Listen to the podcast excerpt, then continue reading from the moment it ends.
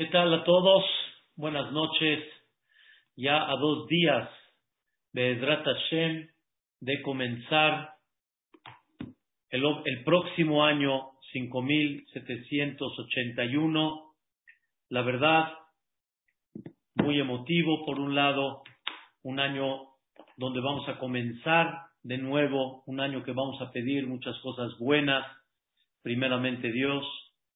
Esta clase la queremos dedicar con mucho cariño para toda la familia Sefami, Leilun Ishmat de su querido padre Carlos Natán Ben Jemile, Ruach Hashem Teniaheno, Began Eden, que su Yortzeit es justamente víspera de Rosh Hashanah, y con mucho cariño me pidieron que demos esta clase para que sea Leilui Nishmato. Al igualmente, Refuah Shelema de Nisim Ben Sarah y de todos aquellos que necesiten refuá Shelema, refuá Tanefesh, refuá Guf, también con mucho cariño, por tanto, a Karata Tov que le debemos también le Ilu Nishmat del señor Nisim Ben Latife, Ruach Hashem, Teniahenu Eden.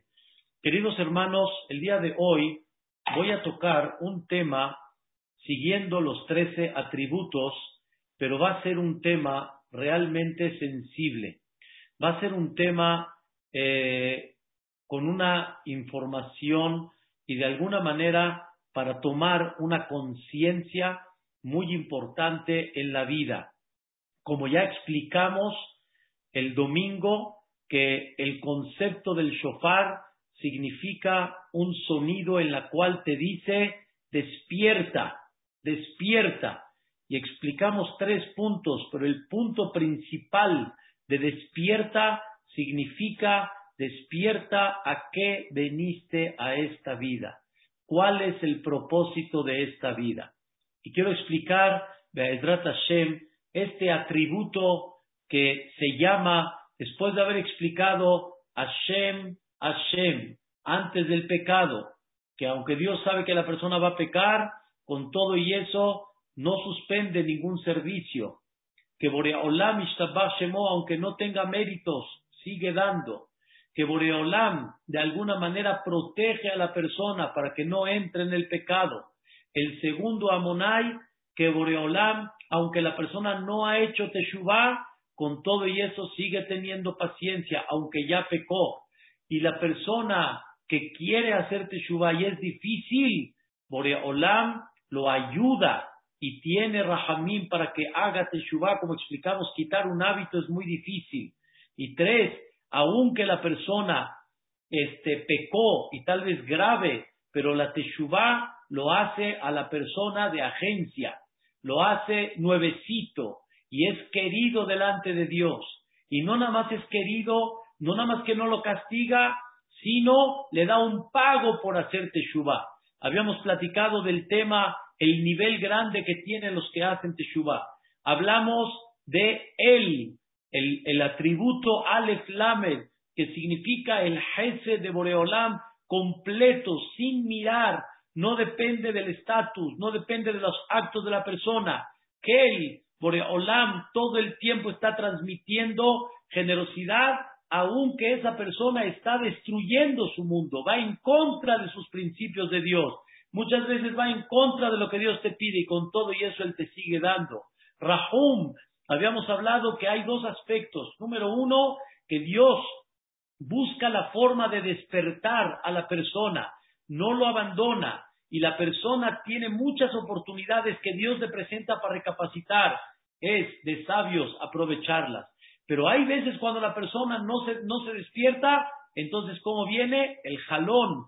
Y eso significa rahum, que Dios te hace un jalón, pero un jalón con misericordia no te aplica todo, toda la sanción al pecado que hiciste, sino sigue esperando que con ese movimiento de jalón recapacites y hagas teshuvah. Y viene de la palabra rehem. Rahum significa rehem. Rehem significa el vientre de la mamá, donde la mamá procrea una vida. Quiere decir rahum, quiere decir le sigo dando vida a la persona.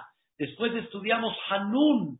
Hanun significa no nada más que Dios no te aplica toda la sanción, te hace que despiertes, sino algo más todavía. Dios te da Matenat Hainam, te da un regalo de gracia, un regalo en la cual, por medio de que le caíste bien a Boreolam, a Kadosh te da de más, sin explicar, aunque no tienes ningún, ningún eh, ninguna mitzvah, ningún, ningún, ningún hecho realmente, ningún mérito en específico.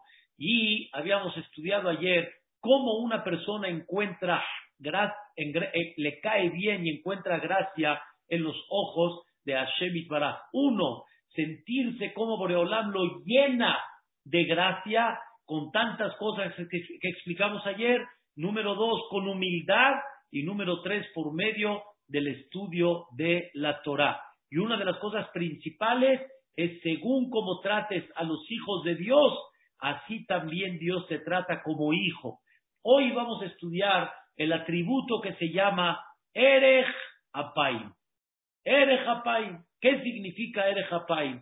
Voy a explicar primero así la traducción literal de muchos comentaristas. Erech Apaim significa Boreolam tiene paciencia, aunque no hagas teshuvah, Dios tiene paciencia. Eso es la, traducción literal de Erech. Pero ¿qué significa la palabra este, Erech, ¿qué significa Apaim? Erech significa Orej, alargar. Esa es aparentemente la traducción literal. Orej, alargar. Y Dios alarga su nariz. Apaim viene de la palabra af. Af, alarga su nariz, no como piñoto. No, no, no, no. Alarga su nariz. ¿Qué significa alarga su nariz? Escuchen bien. Cuando una persona está enojada, cuando una persona está enojada, entonces, ¿qué hace la persona al estar enojada con la nariz? Eso significa un símbolo de enojo. En la respiración de la persona se ve cómo está enojado. Pero quieres no enojarte, dice en el dicho, ponte un tanque de oxígeno al lado y empieza a respirar. Y antes de reaccionar, antes de enojarte, respira bien a fondo. Y eso significa Erech Apaim, que Boreolam respira en el sentido figurado, ¿sí? No aplica su enojo en el símbolo, significa no aplica la sanción, aunque la persona aparentemente merece, eso, y Boreolam alarga. Eso es la traducción literal de Erech Apaim. Pero, así explica el comentarista Rashi en Perashat Kitizá, no castiga inmediato, en el sentido figurado, no castiga significa no reprocha a la persona al momento por el pecado que hizo, sino alarga, como dicen, tiene paciencia a ver si la persona hace teshuva. Pero aparentemente esto ya lo vimos en el primer atributo que se llama Aleph Lamed, él, que antes de que la persona realmente haga Teshuvah, Dios concede todos los beneficios y tiene paciencia de alguna forma, aunque la persona ya pecó. ¿Qué dijimos? Amonai, antes del pecado, Amonai, después del pecado. ¿Y eso qué es? El, Rahum, Behanun. Entonces, ¿qué significa el concepto Erech Apaim, cuando ya nos enseñaron antes de que Dios tiene sablanut y tiene paciencia y espera a la que la persona haga teshuva. Queridos hermanos, hay una pregunta más. ¿Por qué decimos en plural la palabra apaim? Apaim en plural. ¿Por qué no decimos af? ¿Saben qué es af? Af es nariz. ¿Por qué hablamos en plural? ¿Por qué hablamos ese concepto que se llama, escuchen bien, como que dos narices, apaim? ¿Por qué como que Dios respira dos veces o, tiene doble contención? ¿Cuál es ese concepto de apaim? ¿Por qué doble? Vamos a explicar lo que dice la Gemara en Masejet Erubin. Y esta Gemara nos va a enseñar algo muy importante Y Vedrat Hashem va a ser el tema principal del día de hoy. La Gemara dice así. Dice la Gemara, ¿por qué doble apaim? O sea, como que doble nariz. Dice, Dios tiene paciencia a los tzadikim y tiene paciencia a los reshaim. Así dice la Gemara. Paciencia a los tzadikim, paciencia a los reshaim. Cuando yo digo los reshaim me refiero a la gente que no está en línea. Y Dios sabe quién sí y quién no. O sea, nosotros no somos nadie para juzgar. Pero Dios le tiene paciencia a los tzadikim y también a los reshaim. Y esto no me cuadra. A los reshaim, a aquellos que no están en el camino de Dios, vamos a decirlo así, que Dios tenga paciencia, entiendo. Dios tiene paciencia para de alguna forma, para, que los reshaim recapaciten. Pero los tzadikim, queridos hermanos, qué paciencia Dios les tiene que tener. Los tzadikim son gente que lo único que están haciendo es la voluntad de Dios. Esta gente se dedica a enaltecer el nombre de Dios. ¿Por qué decimos que Dios tiene que tener Erejapaim, tiene que tener paciencia? ¿A quién? Escuchen qué interesante. A aquellos que son tzadikim, aquellos que sirven a Dios, aquellos que están en el camino de Dios, a ellos se les necesita tener paciencia. Ese va a ser el tema principal que vamos a tocar el día de hoy. Queridos hermanos, hay un tema muy importante y muy básico en la vida. Dice la Mishnah en Pirke Avot. Aolam tome leprosdor bifne olam abba. Dice la Mishnah en Pirke Avot, hay que saber que cada persona tiene que recapacitar y entender a qué vino a este mundo. Realmente como explicamos el domingo, cada persona no puede pasar años de su vida sin haber pensado a qué vine a este mundo. Todo tiene un porqué normalmente. Me refiero, toda cosa que se fabrica tiene un porqué, tiene un motivo. No hay nada que sea fabricado sin que tenga un objetivo. Cualquier cosa que la persona no tenga idea qué es y le va a preguntar al fabricante, el fabricante le va a explicar. Pero no existe que algo se fabrique generalmente así nada más, así como tú lo quieras usar, como a ti se te antoje. Imagínense ustedes que uno que no conoce de la civilización llega y ve un micrófono y el señor piensa que es un martillo y el fabricante le dice, sí, utilízalo como quieras, mano. ¿Quieres agarrar y clavar un clavo con eso? ¿Quieres utilizarlo para tu carpintería? Oye, el fabricante va a decir, no, esto no es un martillo, esto es un micrófono. Él te va a preguntar, ¿me puede usted explicar qué es un micrófono? Le vas a enseñar, vas a prender una bocina, vas a prender el micrófono, le vas a dar a entender que sin el micrófono el, el sonido llega a cierta distancia, con el micrófono puede llegar a mucha distancia y puede ampliar muchísimo más el sonido. Le vas a explicar qué es un micrófono. Queridos hermanos, el mundo tiene que tener un objetivo. El mundo tiene que tener un porqué. El mundo tiene que tener un sentido. ¿A qué venimos?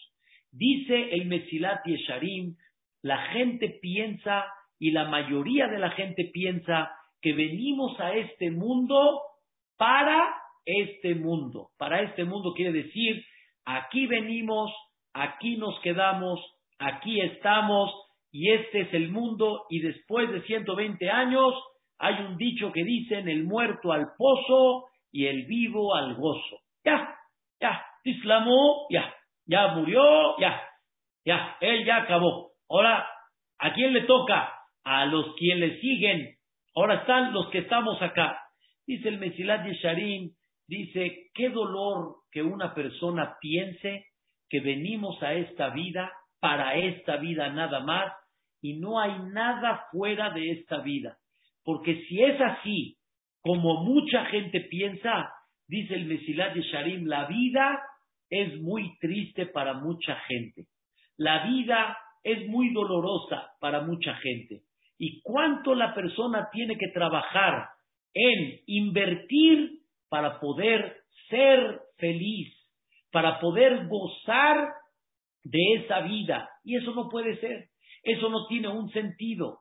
Dice la Mishnah en Pirkei Avot, hay que saber, queridos hermanos, si venimos, ¿para qué nos vamos? Si nos vamos, ¿para qué venimos? Quiere decir, ¿a qué estamos en esta vida? Y créanmelo, queridos hermanos, hoy hay un sentimiento en muchísima gente que cuando llega uno a los sesenta, sesenta y pico de años, ya, él ya pasó, él ya está viviendo, pero él ya pasó. Ahorita el principal es el joven, el que tiene futuro, el que tiene años por delante, el que ya pasó sus años principales y le quedan relativamente, le quedan pocos años relativo al joven, ese ya no tiene mucho sentido. Por eso hoy en día mucha gente se quiere sentir muy joven, la gente quiere sentirse de alguna manera que todavía anda con mucha pila, no se quiere sentir menos que, pero hay que saber, queridos hermanos, que la vida al final, al final, da y cobra sus años, y la persona va creciendo, y la persona va teniendo etapas en la vida que ya no son iguales que las que tenía anteriormente. La mente no retiene igual, la fuerza de la persona no le da lo mismo, no es la misma capacidad de agacharte como antes, no es la misma fuerza para aguantar como antes aguantabas, no es igual. Entonces, todos esos años, vamos a decir, de los 60, como le decimos aquí, a los 120, ¿qué? Ya, ya, como ya no, entonces, si vine a este mundo para este mundo, ¿qué? ¿Qué, qué, qué quedó? Ya no hay la misma fuerza del placer, ya el estómago no te da igual, ya no puedes comer como antes, ya tienes que tener un cuidado muy especial. ¿Qué significa esto? Entonces sale que toda la vida se concentra en algo relativamente nada más marcado en la vida de los 20 a los 50, 60 años de vida. ¿Cómo, cómo, una persona puede entender eso? ¿Y todos los años qué? ¿Y los años de bebé? ¿Y los años en lo que se va formando? Todos esos años, ¿qué? O sea, hay que entender la vida, hay que empezar a recapacitar en la vida. Y Rosh Hashanah es el momento que la persona recapacite. Escuchen, queridos hermanos, el tema que vamos a hablar el día de hoy.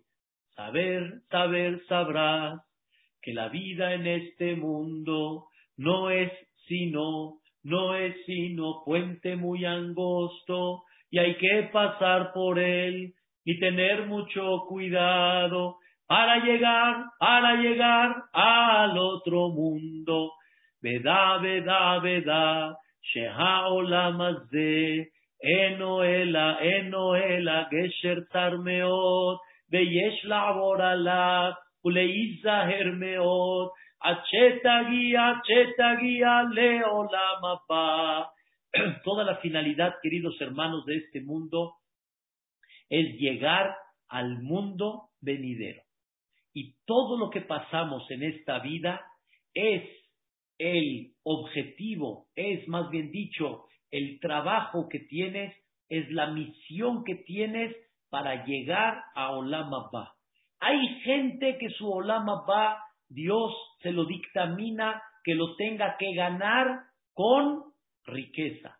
Hay gente que Dios dictamina que su Olama Ba se lo va a ganar medio. Dios no lo quiera con pobreza. Hay gente que se va a ganar su Olama Ba siendo alto. Hay gente que se la va a ganar chaparrito. Hay gente que se la va a ganar con X. Cada uno como Dios se lo puso. Como una señora me dijo, hay un montón de vida que no lo pides bajo factura. No lo pides. No lo pides. Vino. Vino y llegó. ¿Y por qué llegó? Porque eso es la misión, porque eso es lo que Dios te pone para llegar a dónde? A Olam Abba. Ahorita, ahorita me van a entender ¿Qué tiene que ver con el atributo de Ere en este aspecto? Queridos hermanos, mi maestro Jajam Yehuda Hades contó algo muy sensible, algo impactante. Uno de los grandes Jajamim de las últimas épocas fue el Admur Mitzan, uno de los grandes Jajamim que eran tzadikim, eran gente de veras muy elevada. Muchos tal vez recuerdan cuando estuvo aquí en México en los años 71, recuerdo 72 por ahí, que impactante su presencia, el Admur de Tzanz. Este jajam pasó la Shoah. Este jajam cuando pasó la Shoah terminando, levantó el ánimo de la gente. Empezó otra vez a construir Bate Knesiot, Bate Midrashot. Empezó a hacer cosas impactantes, cosas increíbles. Hizo cosas de veras muy importantes para el pueblo de Israel. Así fue el Admur de Tzanz. De repente le dio una pequeña enfermedad en la cual estuvo tirado en la cama, escuchen bien, ¿eh? ocho meses, tirado en la cama, ocho meses. Yuda Hades, hasta ahorita recuerdo, él estaba parado en su mesa, sentado en su mesa, nosotros escuchándolo, y pega en la mesa Jajam Yudá Hades, muy fuerte, así, pega en la mesa y dijo, tengo una pregunta a Dios. Así dijo, tengo una pregunta a Dios. ¿Cuál? En el buen sentido, para, para explicar algo muy interesante. Dijo, Dios, este hombre, ¿para quién está trabajando? Este hombre, su vida, ¿a quién se la está dedicando? A ti, a ti Boreolam se la está dedicando. Está levantando el ánimo del pueblo de Israel. Después de la Shoah, está abriendo Batek Está levantando el estudio de la Torah. Está abriendo Tevilot para las mujeres que no tenían. Él abrió un hospital increíble. Es una historia de un eh, Halevi laneado que con ese dinero abrió un hospital hasta el día de hoy en Netanya, es el hospital laneado. Hizo muchas cosas para el Am Israel. Preguntó Jajam Yudá Hades, no entiendo. Este hombre que está trabajando para ti, lo tiras en la cama ocho meses. Yani, ¿qué ganas? ¿Qué ganas? Haz de cuenta que tu mejor empleado, que te está dando producción en la fábrica, te está levantando la fábrica, tú mismo lo tiras en la cama ocho meses. ¿Por qué? ¿Qué ganas? Contestó Jajam Yudá Hades este concepto, queridos hermanos, en el ejemplo de acá y para muchos que vamos a tomar.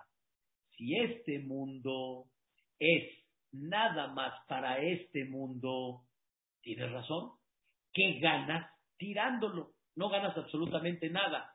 Pero si esta vida es un puente angosto, hay que pasar por él, hay que tener mucho cuidado. Y la idea es llegar a dónde? A Olama va. Entonces, Dios te pone las herramientas, cómo te vas a ganar ese Olama va. Nosotros pensamos que ese Olama va se gana con Torah, con mitzvot, con Maasim Tobim, trabajando para Dios. Es verdad, pero también hay misiones particulares que la persona tiene para ganarse su Olama Ba. Ocho meses estando tirado, ocho meses estando en la cama y teniendo la humildad de agachar la cabeza y decir, si así Dios quiere, así es, así será, es una forma en esos momentos cómo ganarse Olama Ba, cómo elevar su nivel espiritual para Olama Ba. Y todo esto, queridos hermanos, es con este ejemplo para muchas cosas de la vida. Dios te va a, presentar cómo te vas a ganar el Olama Ba. Y ahora, con esto quiero que me entiendan el tema. Dios tiene corazón más que nosotros, en el buen sentido. Él fabricó nuestro corazón. Él fabricó los sentimientos que nosotros tenemos. O sea, el sentimiento, escuchen bien, de haram y el sentimiento de que, ay, me duele. Él, él, los, él los hizo. Él los creó en nosotros. ¿Saben qué, queridos hermanos? También Dios creó la otra parte, creó la maldad, que es la parte de la lucha en el mundo. También creó gente mala, creó el concepto que se llama maldad, gente que no tiene ese corazón. Pero Dios es, como ya explicamos, el Melech Yoshev al Hamim. Dios es el que está en el trono de la misericordia. Entonces, que Dios es misericordioso y que Dios quiere nada más beneficiar a la persona, eso es que, escuchen bien, lo máximo, lo máximo. Pero aquí viene el secreto, aquí viene el secreto. Hay veces me tengo que aguantar lo que está pasando el tzadik en este mundo para que pueda llegar al Olam Abba. Tiene que pasar este proceso, tiene que pasar esta circunstancia, tiene que pasar este objetivo, pero es muy doloroso. Pero aunque sea doloroso, Boreolam se aguanta, Boreolam se queda callado, Boreolam no habla y no dice nada porque es el objetivo y es la forma como se va a ganar el tzadik, se va a ganar su Olam Abba. Y de esa forma, Boreolam, aunque nosotros aquí en este mundo nos da mucho haram cuando vemos gente buena, gente correcta, gente con valores, y los vemos de alguna forma batallar y preguntamos, Lama, ¿por qué? Dios mío, ¿por qué lo manda? ¿Con qué propósito? Pero nosotros estamos viendo nada más que este mundo. Es lo que nosotros estamos viendo. Y no estamos viendo qué? Que esto es para llegar al dónde? Al mundo venidero, al Olam Abba. Y la forma como ganarse Olam Abba es pasando por dónde? Por este mundo. Este mundo es el pasillo, es la antesala, es el vestíbulo para poder llegar a dónde? Al Olamapa, como dice la Mishnah, para llegar al palacio. Acá no es el objetivo. El objetivo es allá. la meta es allá. Y el objetivo en este mundo es ganarse la meta que se llama Olam Abba. Y como preguntamos en una clase de las señoras al principio del mes de Elul, habíamos preguntado, ¿cuántos de nosotros realmente pensamos en ese Olam Abba? ¿Cuánto pensamos en ese Olam Abba? ¿Cuánto hemos dedicado a sentir ese Olam Abba? No es fácil, te queda muy claro, no es fácil, porque no lo percibimos, porque no es tangible, porque lo que nada más como dicen, ojos que no ven, corazón que no siente. Me queda muy claro que es muy difícil poder captar algo que realmente no sabes qué es, pero sin embargo hay muchas comprobaciones hoy en día que se llaman hay vida después de la vida. Hay muchas comprobaciones que el mundo no termina acá, sino aquí, cuando termina uno, comienza realmente para allá. Y hay un dicho que dicen nuestros sabios, dice, una persona se prepara para vivir. La pregunta es, ¿se preparó para después de 120 años? Se preparó para vivir, pero se preparó para después de 120 años la persona después de 120 años, la persona va a presentar de alguna forma todo lo que hizo en su vida, para que después de que analicen todo lo que hizo en su vida, eso sea su mérito para llevarse su Olam Abba, llevarse su mundo venidero. Grandes jajamín de las épocas anteriores, se veía cómo ellos vivían ese Olama va. Pero nosotros estamos lejos de poder sentirlo. pero hay que comenzar a hablarlo, hay que comenzar a expresarlo, hay que comenzar a ver el concepto que se llama Olam Abba. Cuando uno no piensa en Olam Abba, cuando uno piensa nada más en este mundo, créanmelo queridos hermanos, me da a mí, igual que a ustedes, igual que muchos, nos da mucho haram ver muchas cosas.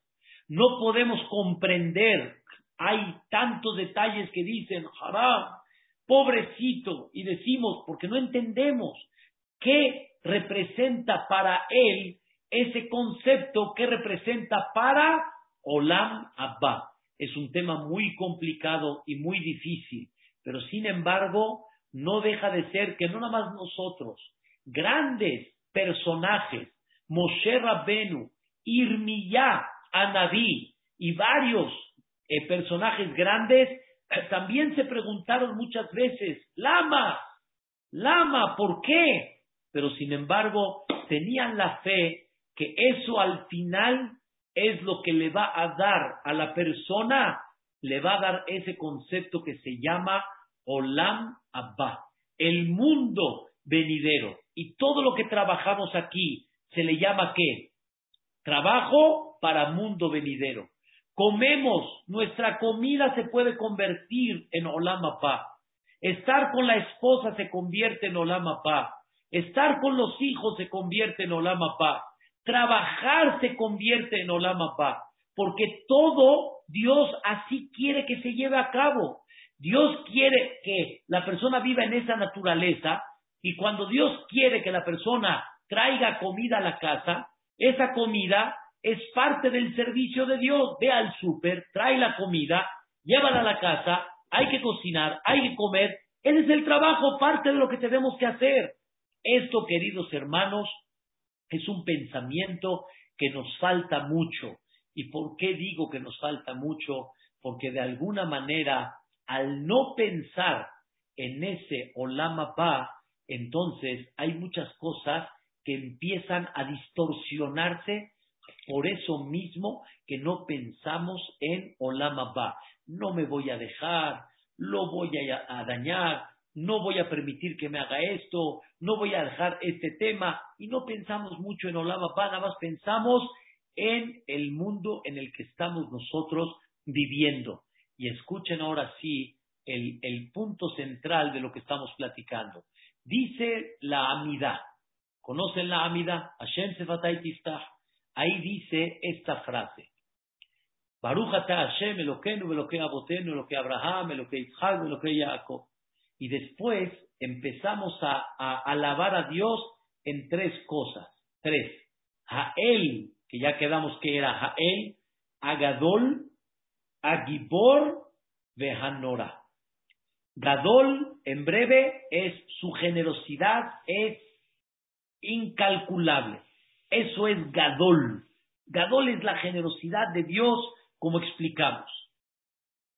Nora, la tercera, es, wow, impactante, su grandeza, por, por lo que impone, su perfección en la vida. Nora, ¿cómo debemos de a este se le respeta. A Dios se le respeta. ¿Qué significa Gibor? Que Dios es Gibor. Gibor, en, en el hebreo moderno, la traducción cuál es? El fuerte, el Gibor, el que domina al otro, aquel que tiene más fuerza que el otro. Eso se llama Gibor. Pero con Dios eso no existe. Si Dios creó todo y Dios es el dueño de toda la, de toda la vida, completita, en un segundo, micra de segundo, en el momento que Él decida, sin segundos, te esfumas, te, te desintegras completamente delante de Él. Él no es Gibor. Hagan de cuenta que yo alabo a una persona, es Gibor porque puede pisar una hormiga. Eso no es Gibor, papacito lindo. Eso no es una alabanza, no me ofendas. Gibor es cuando le gano uno con, con las fuercitas, o le gano uno a las peleas, o soy más fuerte que él en otras cosas. Pero Gibor, que pueda yo aplastar a una hormiga, claro que no. Eso no se llama Gibor. Entonces, ¿a qué nos referimos Gibor delante de Dios? Escuchen una explicación muy importante que es la que vamos a analizar el día de hoy. Gibor, ¿saben qué significa? Que Dios se controla y tiene la paciencia de no actuar por el futuro que viene. ¿Qué quiere decir? Está viendo Dios que el tzadik está sufriendo y no hace nada. Dios está viendo que el tzadik está batallando y no hace nada. Como dice la gente de acá, he escuchado de mucha gente sanamente, con una intención positiva. ¿Saben mucha gente que pregunta? No es justo, no es justo. ¿Qué significa no es justo? ¿Qué significa no es justo? O sea, no es justicia lo que está haciendo. No es justo. Aquí, Rabotai, viene el concepto que se llama Gibor. ¿Saben qué es Gibor? Me aguanto, aunque diga que no es justo. Me aguanto aunque me critique. Me aguanto aunque me, me diga hasta la despedida. Me aguanto. ¿Por qué? Porque esto le va a dar Olam Abba. Y por eso me aguanto todo lo que lleguen a decir y eso se llama Erech Apaim. No me enojo, tampoco me siento, sino alargo de alguna forma Erech Apaim con tal de que ese tzadik reciba al final, escuchen qué increíble, reciba ese Olam Abba. Porque todo lo que sucede en el mundo, todo tiene un objetivo, llegar al Olam Abba por medio de eso. No es una cosa sencilla, no es una cosa fácil, pero sin embargo hay que comprender, queridos hermanos, que hay algo más allá a lo que es esta vida. Hay veces el papá, por la situación que tiene el hijo, hay veces lo tiene que amarrar para que le hagan el tratamiento que le tienen que hacer.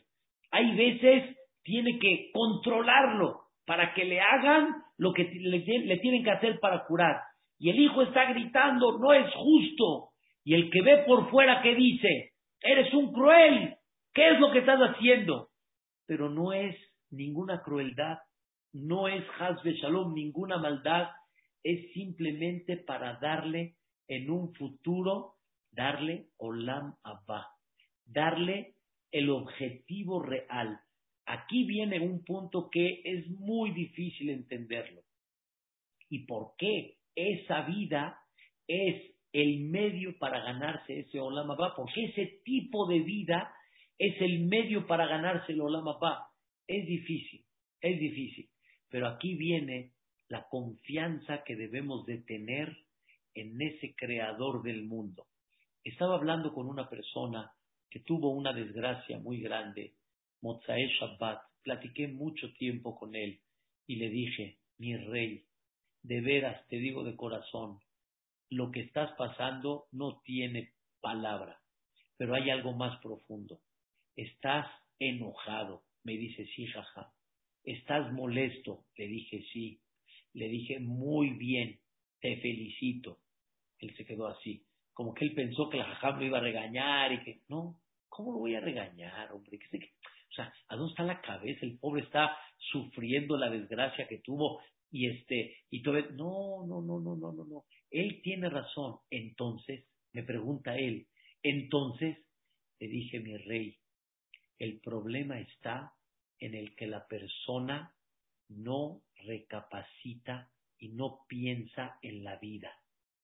Se necesita mucho tiempo de pensamiento para comprender quién es Dios, para comprender un poquito sus caminos, para entender que es algo más inteligente y más capaz de lo que tú te imaginas.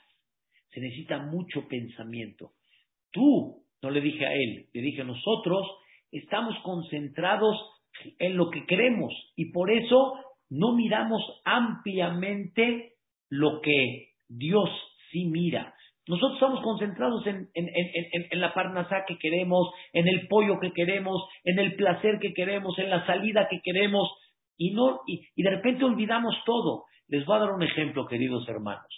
Estábamos platicando hoy con gente del Comité Central, con gente de la comunidad, en una pequeña junta, que el tema del COVID no está sencillo, está difícil.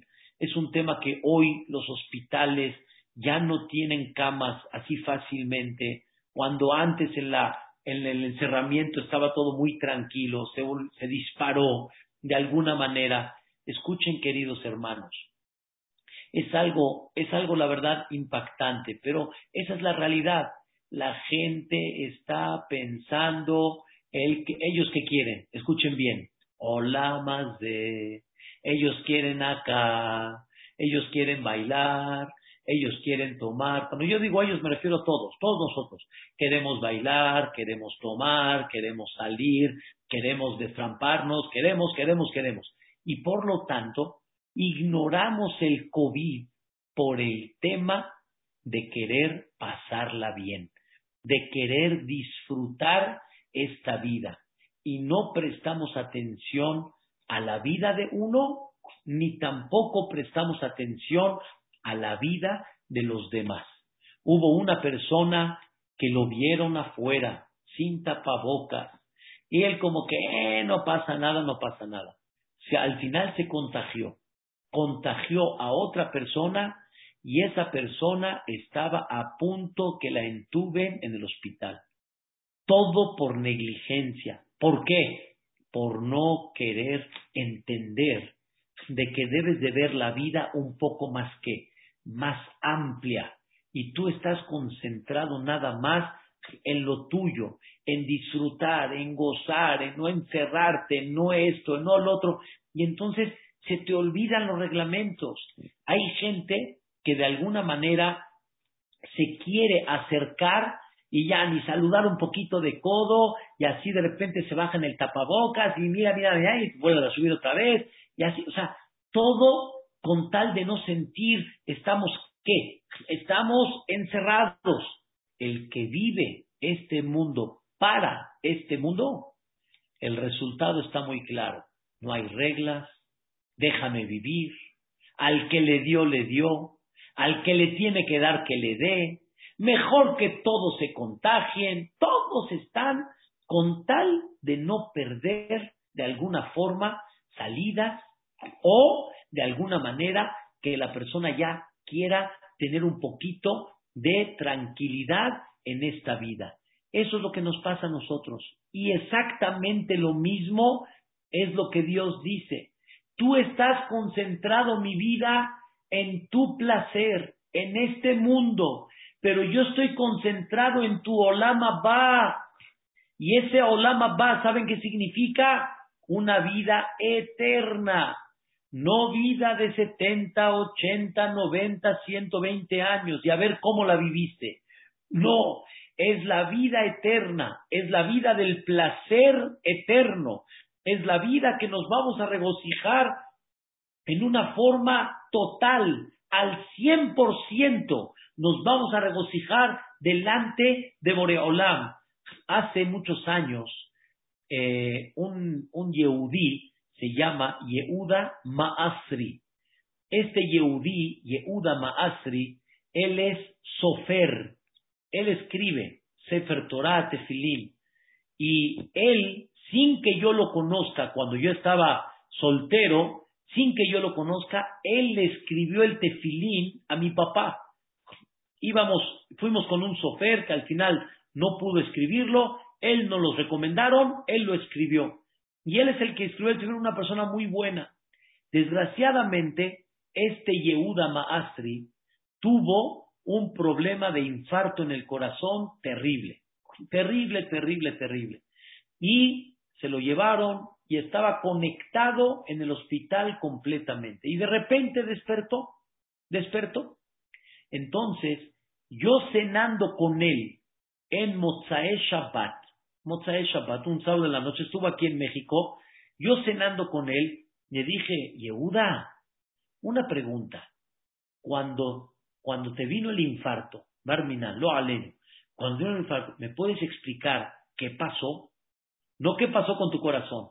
Después, de que, después del infarto, ¿estabas consciente? ¿No estabas consciente? ¿Qué pasó? Explícame. Entonces, él es uno de los testimonios de vida después de la vida. Y me dijo que él vio perfectamente bien su cuerpo después del infarto. Él lo está viendo.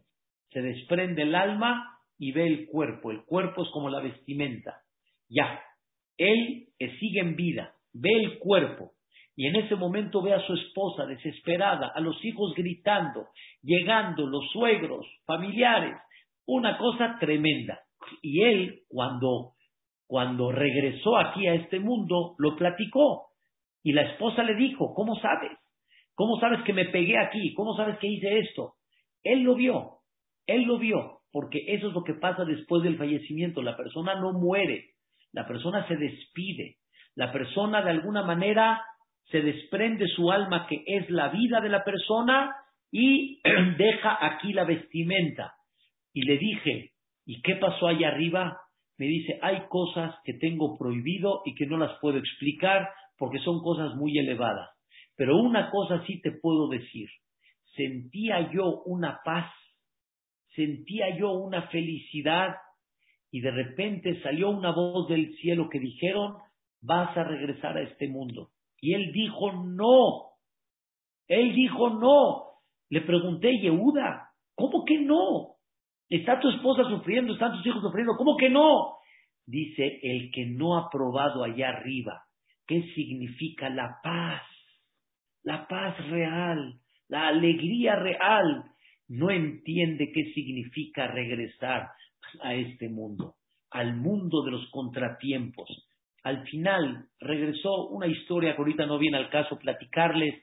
Al final me dice, ya nadie me puede platicar Olama Pa. Yo ya sé qué significa Olama Ba. Este mundo es para ganarse el Olama Ba. El Olama Ba es la vida eterna, la vida de paz.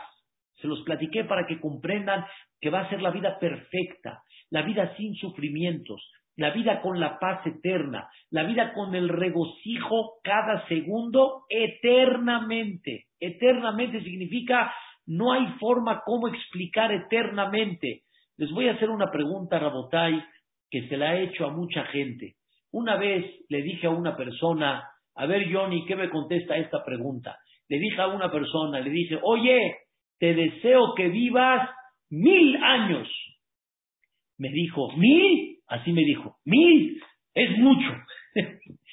mil, mil años es mucho. Como que hay gente que cuando le dices mil años, como que diciendo, ¿qué voy a hacer en mil años? Mil años es mucho. Analícenlo.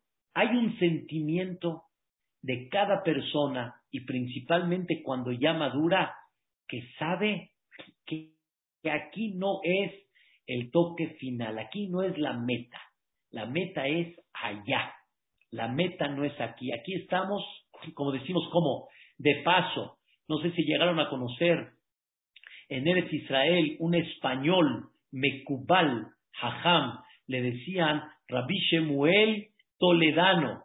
Y él mismo, como hablaba español, nos identificábamos y él dice, díganme don Samuel Toledano. Él, don Samuel Toledano, y de repente lo veíamos y le decíamos, no, don Samuel, ¿cómo vamos? Y él estaba vestido de blanco en Shabbat, ya grande, agachadito como que jorobado, ¿y cómo creen que nos contestaba? Decía,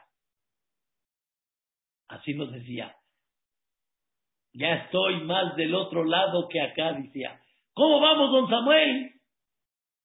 Así nos decía, ya vamos más allá, ya estamos más cerca allá. Queridos hermanos, eso es, ese es Olama Ba, y Dios utiliza su Geburah utiliza su fuerza para contenerse en el buen sentido, en el sentido figurado en Dios, contenerse y aunque hay en muchas ocasiones, gente tan buena, tan tzadik, tan increíble, que pasa cosas difíciles, Dios se aguanta para que no pierda nada de su Olama Ba. Porque este mundo, Rabotai, es para ganarse Olama Ba. Este mundo es para cada detalle, aunque Dios decidió que nuestros ojos sea difícil, pero para Dios se llama justamente Olam Abba. Y eso se necesita Erejapaim. Erejapaim, en la cual, aunque hay gente que de alguna forma te diga, no es justo, hay gente que te diga, eh, no es, no es correcto lo que está pasando. Dios tiene paciencia. Que la gente hable, que la gente, vamos a decir, critique, pero Dios dice, vale la pena por ese olama va que se va a ganar. Son términos, queridos hermanos, que tal vez no hemos hablado mucho, que tal vez no hemos escuchado mucho, y son términos difíciles, difíciles en la vida, y que hay veces no hay corazón para de alguna forma expresarlos en ciertas circunstancias, pero sin embargo, ese es el secreto original de la vida, que la persona, este mundo viene para ganarse su pasaporte de Olama Y la misión que tiene es el tipo de vida que Dios le dio. Esa es la misión que tiene para ganarse ese Olama Por eso, queridos hermanos, hay una pregunta muy famosa de gente que Dios no lo quiera, está en cuestiones de salud muy difíciles, muy críticas, y la pregunta es, ¿hasta cuánto hay que hacer para darle más vida? Hay gente que dice, ya déjalo, ya no le des más, ya déjalo. Cuando tú hablas en conceptos de este mundo, yo los apoyo, 100%. Ya no les des más, ¿para qué sufrir? Pero hay otra visión, que es la visión que todo lo que pase en este mundo cada detalle que pase es Olamaba, es un mundo venidero, un tema muy sensible, pero Dios, de alguna forma, Él decide, sin que me meta yo ahorita en decisiones que nosotros tenemos que decidir, Dios decide, Ishtabashemo, muchas cosas difíciles que la gente critica mucho y tiene Erejapaim, para que la persona no pierda allá arriba su olama ba. Y tenemos, queridos hermanos, que empezar a trabajar nuestra mente, nuestro ser, nuestro sentimiento, empezar a pensar en ese olama ba. ¿De qué sirvió toda una vida sin que la persona haga lo que tiene que hacer para ganarse su olama ba? Y ese es el concepto que mi maestro Jajam Yudá Hades decía. Erech Hapaim, vuelvo a repetir, es me aguanto. Erech quiere decir alargo mi enojo, no me enojo, me aguanto. Y no critico la conducta de la persona. Y me aguanto. Pero ¿por qué te tienes que aguantar para el tzadik? ¿Que el tzadik se porta mal? No. Me aguanto lo que muchas veces hay críticas por lo que el tzadik vive, porque yo sé que al final él va a recibir realmente lo máximo que hay por medio de eso que se le llama el Olam Abba. Y es un secreto en la vida que hay que pensarlo mucho, hay que platicarlo mucho, que nadie lo viva, Barbinan, me queda muy claro. Es un tema muy sensible, pero se entiende y con eso la persona empieza a manejar su vida en una forma muy, muy, muy diferente. Y esto, queridos hermanos, es una de las cosas que hay que recapacitar en Rosh Hashanah. ¿Qué? Que Dios muchas veces hace cosas, se aguanta lo que la persona está sufriendo. Es mi hijo, dice Boreolam, y sé que él está angustiado de eso, pero Dios sabe por qué está haciendo esa cirugía y es parte del atributo de Dios. no quitarle a la persona en ningún momento ese concepto de Olam Abba. Y hay que pensarlo. Y es un tema que hay que analizarlo mucho en la vida. El que no lo platica es muy difícil de poder concebirlo en un segundo. Pero hay que empezar a platicarlo. Hay que pensar a masticarlo. Queridos hermanos, mucha gente va al Beta Jaim en esta semana, próxima semana. ¿A qué van? ¿A qué van, queridos hermanos? A ver a sus seres queridos, pero ya no están. No, el que no está es su cuerpo, es la vestimenta, pero él, su esencia sí está, el alma baja, el alma está en vida. ¿A dónde está? En otra dimensión, pero ahí está, ahí está, el alma está, el alma está, queridos hermanos. Esa alma que yo he visto con mis ojos cuando voy a hacer el tarajim en el beta de la gente, que ya falleció hace 20, 25, 30 años y en ese momento derraman lágrimas por esos seres queridos y siente uno, ahí están. ¿A dónde? Ahí están. ¿A dónde están? En Olama. Están allá arriba esperando a que llegue el Mashiach Tzidkenu y están depositados en ese mundo precioso que está pura, pura bondad, pura generosidad. Y allá arriba también están viendo cómo aquí abajo sus seres queridos de repente sufren, pero ellos allá arriba saben que todo es una cirugía para llegar a dónde? A Olama Ba. Y esto, queridos hermanos, hay que empezar a pensar. Ere Japai, Bore Olam, no se enoja, no se molesta, se aguanta a los sadikim, aún que se ve difícil, pero él sabe que todo esto es para que la persona reciba su Olama Ba. Queridos hermanos, les puedo decir, para encerrar la clase, les puedo decir de todo corazón que desde que empezó la pandemia hasta el día de hoy, hemos estado juntos, unos antes, unos después empezaron a Baruch Hashem a meterse y a estar ya, Odul Hashem Kitos, involucrados dentro de la clase, a estar juntos durante una pandemia que hemos pasado difícil para mucha gente, pero créanme lo que para mí ha sido un privilegio poder transmitirles palabras de Torah. No tengo palabras para agradecer el amor y el cariño que Baruch Hashem nos han dado. Que bendito Boreolam que pude conocer gente fina como ustedes y en toda la Keilah y en todas las Keilot. Y la verdad, sabemos juntos lo que hemos pasado. Ya viene un año nuevo, primeramente Dios. Ya viene un año bonito, Hashem. Vamos a tener mucha fe que ese año, Bedrat Hashem, Boreolam lo mande para todos, realmente como todos se merecen, pero tengan la fe que todo lo que está pasando es para que nos ganemos más Olam Abba, es para recapacitar, es para darle una respuesta a Dios.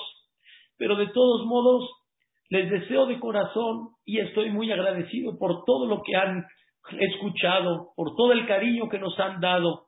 Mañana va a haber una clase en Echanove con el Jajam Anillar, su servidor, Jajam Salizaet, Zurikatán, del agradecimiento.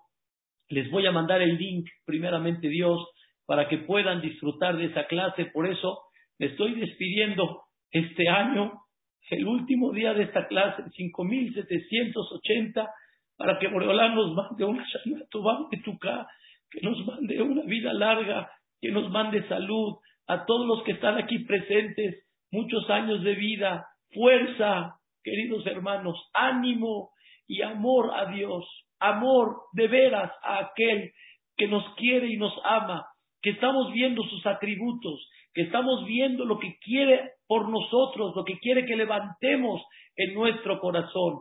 Y sé y tengo mucha fe que nuestras tefilot van a romper cielos para tener realmente una Shana Tová Umetuká. Les deseo de corazón que Boreolam les mande muchas alegrías, que estén llenos de alegrías, que no les falte causa para estar alegres, que las alegrías estén completas, que sus hijos estén sanos, que sus familiares estén sanos, que estén siempre reunidos todos. Y la verajá más grande que hay es que Bedrat Hashem enaltezcan el nombre de Boreolam, díganle a Dios este año, Ribona Olamim, muy fuerte la pandemia, pero ve cómo estudiamos clases de Torah como nunca, ve cómo tanta gente se metió en estudio de Torah como nunca, y ve cómo nos vamos a comprometer para poder sacar adelante el máximo de nuestro potencial. De veras, cada uno de ustedes es una joya, es una estrella delante de Dios, es único. Y me da pena decir esta palabra, pero cada uno de ustedes, Dios dice en cada uno de ustedes, Mafimitlo, no hay como tu hijo, no hay como tú, y tú eres el que yo estoy esperando, tú, Torah, tú, Tefilá, tus mitzvot, tus maasim tovim. Los quiero mucho, les agradezco mucho de nuevo y nos seguimos viendo. Mañana los espero y nos vemos Bedrat Hashem después de Rosh Hashanah para seguir los, dos, los tres atributos, terminarlos y vuelvo a repetir. Gracias por todo. Un beso y que Dios nos bendiga.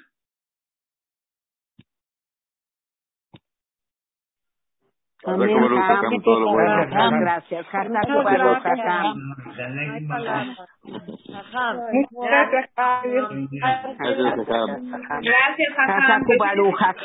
Gracias, lo bendiga.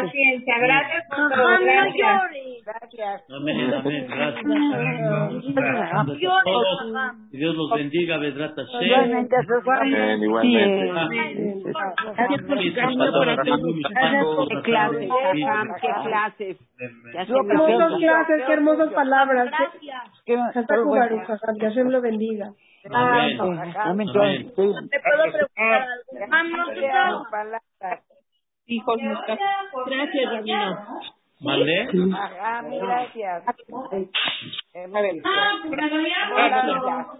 No, no, no escucho, no escucho bien. A ver, póntelo. Que la pasen bonito, Hashanah, Gracias, gracias, todos que están aquí presentes, señora Lili, No te quiero. señora Ruth, Vida, Gracias. Sari, señor Marcos, mi querida Raquel, Gracias, bueno, Bulín, Gracias. Itbaraj, mi querido Muchas gracias. Gracias. todo lo bueno, Muy amable, muy bonitas palabras. Muchas gracias. Todo lo bueno. Mami, todo lo bueno. Gracias. Gloria, todo lo bueno, Inshallah, Gracias. Todo lo bueno, Vedrat Hashem. Mi querido Isaac Sutton, todo lo bueno. Todo lo bueno. Señora René, mil perdones, estuve muy ocupado el día de hoy, pero voy a pasar por él. Ahí voy a estar. Rabino, no se preocupe. Estábamos en una conferencia con un doctor, por eso Ah, no ok. pudimos meternos, pero aquí estamos primero Dios y usted puede pasar a la hora que usted desee. Gracias, Hashem. Muchas gracias. Primero